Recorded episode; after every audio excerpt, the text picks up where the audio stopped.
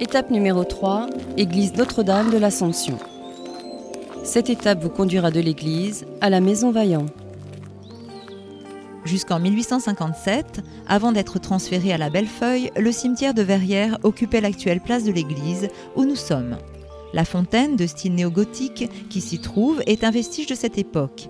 Elle a été dessinée par Maurice Ouradou, gendre de Viollet-le-Duc, lorsqu'il procéda aux restaurations de la façade de l'église et à l'aménagement du parvis à la fin du XIXe siècle.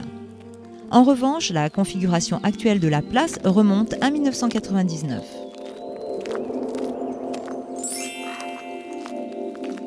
Avant d'entrer dans l'église, faites quelques pas supplémentaires dans la rue de l'église jusqu'au numéro 44.